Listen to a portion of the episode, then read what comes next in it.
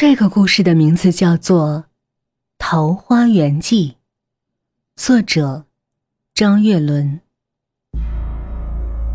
林雨晴瘫软的坐在空荡荡的房子里，她不安的在脑子里重复着这个看似疯狂的决定。丈夫明显已经熟睡，林雨晴一次又一次的望向窗外，又看看熟睡的丈夫。或许，这是唯一一个解脱的办法。林雨晴是一个电话推销员，虽然家境普通，但国色天香，冰肌玉骨，还有着一双晶莹明澈的眼睛。张月伦是林雨晴公司的业务经理，为了能有更好的前途，林雨晴想尽办法接近张月伦。月龙哥，什么时候有空，我们一起去吃饭吧。月龙哥，你每天都好辛苦啊！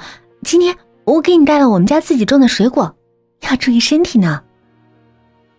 对于貌美如花的林雨晴，张月伦当然也非常喜欢。就这样，两个人很快就成为了情侣。幸福的生活持续到张月伦的失业。张月伦由于挪用公司的公款贴补客户的降价需求，被领导开除了。公司里转来了新的业务经理，林雨晴瞬间失去了对张月伦的仰慕与崇拜，反而开始远离冷落这个失业又欠下公司债务的男友。张月伦的生活不仅失去了林雨晴的关怀，而且非常窘迫。起初。张月伦来公司找雨晴的时候，雨晴还能敷衍一下：“没事儿，干嘛总来找我呀？”“哦，亲爱的，我本不想打扰你工作的，但是看你平时这么忙，我给你带了点水果，放这影响我工作，找别的地方放吧。”可是时间长后，林雨晴和新的业务经理逐渐产生了感情。新的业务经理。叫庞国峰，庞国峰是科华有限公司法人代表庞国虎的儿子，富豪之子。来这儿工作是因为在家里不务正业，被老爷子轰出来，自食其力。林雨晴和庞国峰的感情日益升温，终于和张月伦提出了分手的要求。尽管张月伦再三恳求，林雨晴还是毅然决然的分手。为了能不伤害曾经的男友，林雨晴对他和庞国峰的恋情必然不提。直到后来的一天，当张月伦再次去公司找林雨晴的时候，他看到了令他触目惊心的一幕。峰哥啊，总给我买这么贵的东西，只要我的宝宝喜欢，这都不算什么。庞国峰与林雨晴的甜蜜，重重的。扎在了张月伦的心上。张月伦也终于搞清楚林雨晴要分手的真正原因。为了能体面的竞争，张月伦卖掉了自己的家产，买来了非常贵重的求婚礼物，并邀请庞国峰与林雨晴共度晚餐。他想公开的和庞国峰抗衡，并证明自己对林雨晴的爱有多么的庞大。他并不知道。庞国峰所隐藏的真正实力有多可怕？张月伦在两人面前受尽了侮辱，却得到了两人的结婚请柬。发放请柬后，庞国峰与林雨晴丢下了张月伦，头也不回的走了。张月伦那晚喝了很多酒，他脑子麻木。他不知道是想让酒精使自己麻木，还是想尽量清醒。或许，喝死过去，一切就结束。张月伦跌跌撞撞的走出餐厅，在小路间漫无目的的走着，不知不觉的就进了山。一个陡坡把他给摔了下去，这下把张月伦的酒。给摔醒了，他一瘸一拐的继续向前走着，却看见前方有一个山洞。他慢慢走进了山洞，初级侠，才通人，复行数十步，豁然开朗。我的天，这这什么地方？眼前的景象让张月伦目瞪口呆。他看见自己来到了一个从来没来过的新城市，这个城市和洞外的城市截然不同，就像世外桃源一样。面前所有的建筑端庄高贵，散发着无比诱惑的力量，使人难以抵挡。哇，城里来新客人了，欢迎来到我们的城市！哟，外面又来人了，快快快，准备设酒杀鸡做食，招待客人。人们的热情使得张月伦有些不知所措。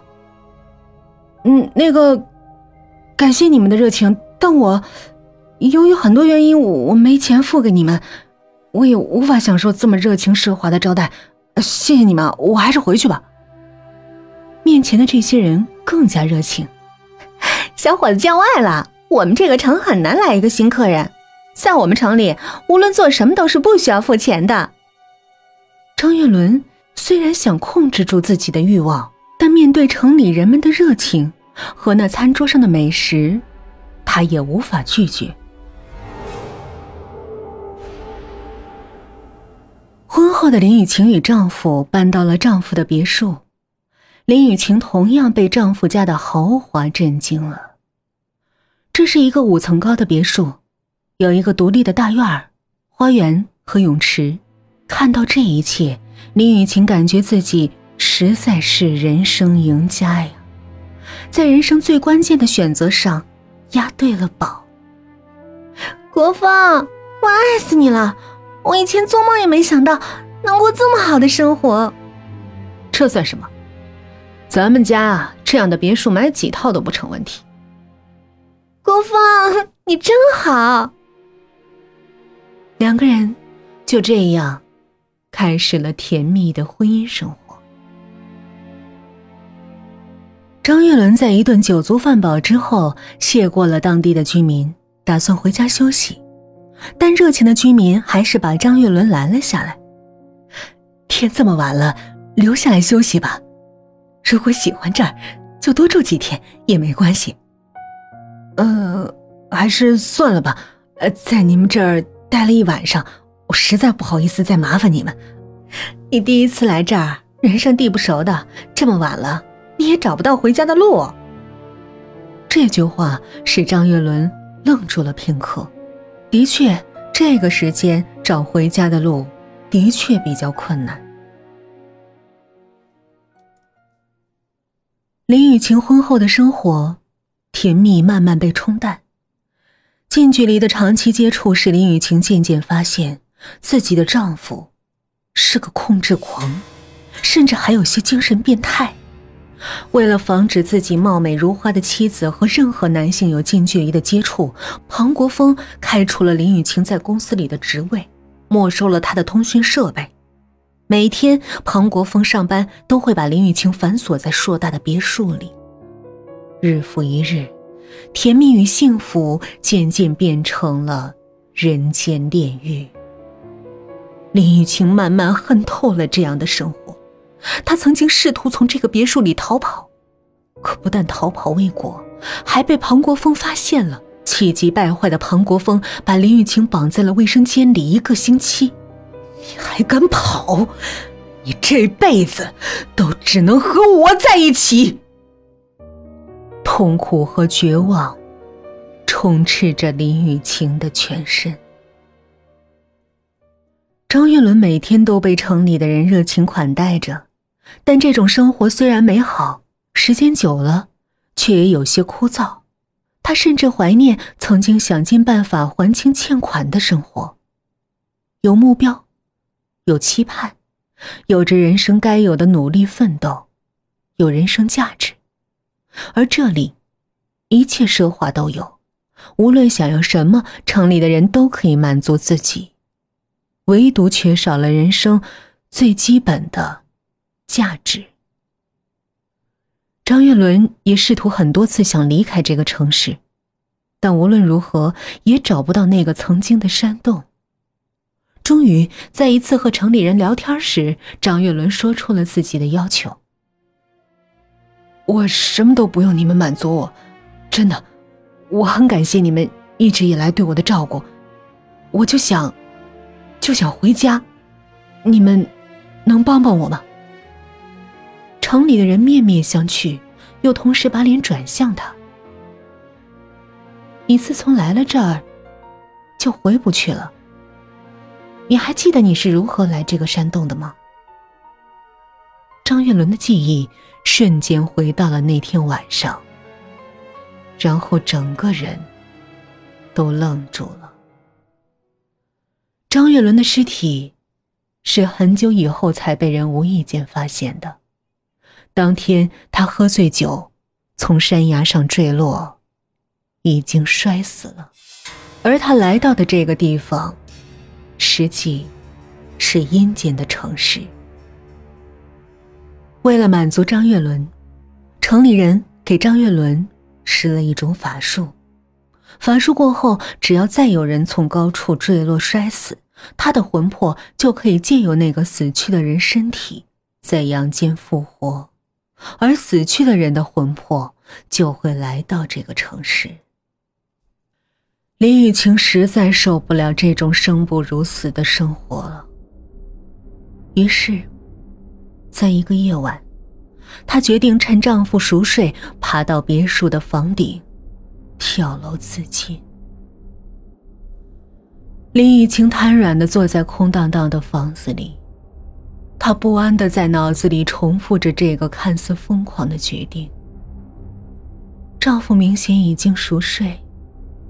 林雨晴一次又一次的望向窗外，又看看熟睡的丈夫。或许这是唯一一个解脱的办法。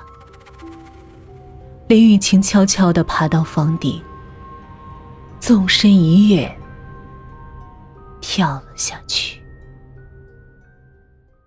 当林雨晴醒来。发现自己躺在一个陌生的城市，这个城市非常奢华，让林雨晴目瞪口呆。城里的人对他很热情。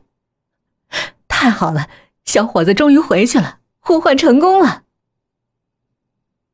而张叶伦醒来的时候，却发现自己被绑在了地下仓库。